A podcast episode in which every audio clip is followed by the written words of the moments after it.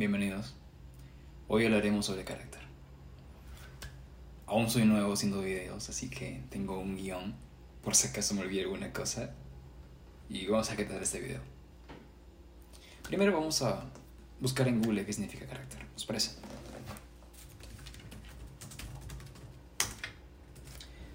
Ok, vamos a ver. Carácter. Nombre masculino. Conjunto de rasgos, cualidades o circunstancias que indican la naturaleza propia de una cosa o la manera de pensar y actuar de una persona o colectividad, y por lo que se distingue a los demás.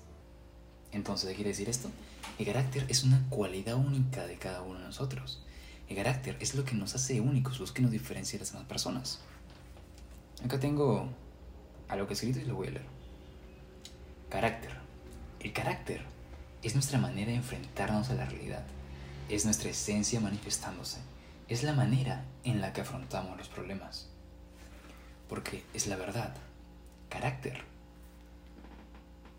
es la manera en la que vemos los problemas y vemos la manera de cómo superarlos o de cómo rendirnos ante ellos. Cada, Cada persona tiene diferentes características. Cada persona tiene diferente carácter. Ya sea porque lo ha querido desarrollar así o porque han inculcado que desarrolle dicho carácter. Vamos a hacer hincapié en este punto. ¿Cómo se forma el carácter?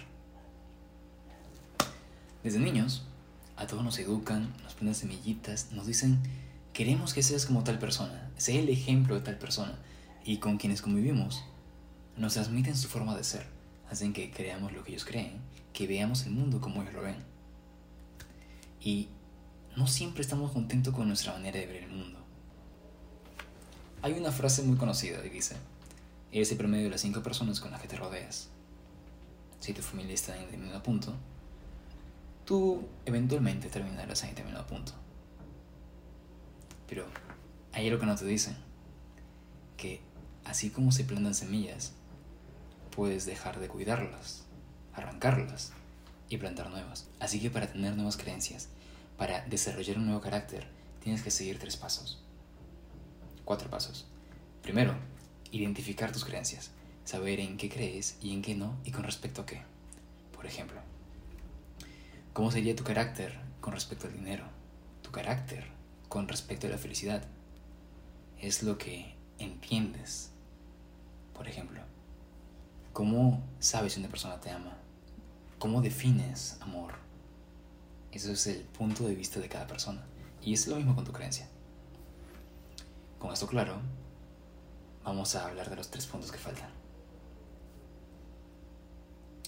Debes saber ¿Qué creencias quieres mantener? ¿Qué creencias quieres quitar? ¿Y qué nuevas creencias quieres agregar? Con esos cuatro ingredientes puedes cambiar todo tu sistema de creencias, todo tu carácter, para potenciarlo, obviamente. Porque se trata de crecer. Estamos acá para aprender, para ser más fuertes, para creer más en nosotros. Y vamos a lograrlo juntos. Otro punto que quiero dar acá a entender es el carácter y el temperamento. Muchos confunden el carácter con el temperamento. Por ejemplo, ¿has escuchado la, la frase tiene mal carácter? O está temperamental.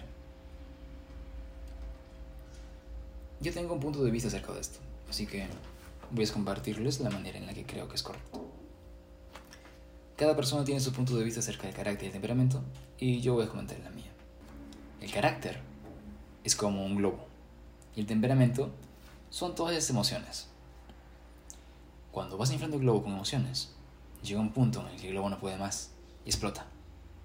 Y esa explosión es el temperamento, son las emociones liberadas que son tan profundas y están tan descontroladas que hacen que solamente pensemos en ellas.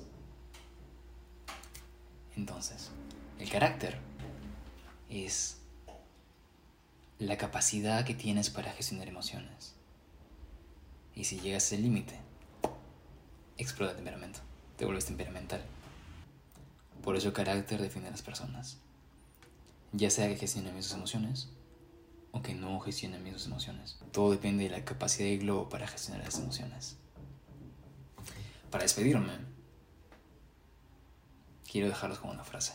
El carácter es la herramienta que te ayudará a someter los problemas de la vida.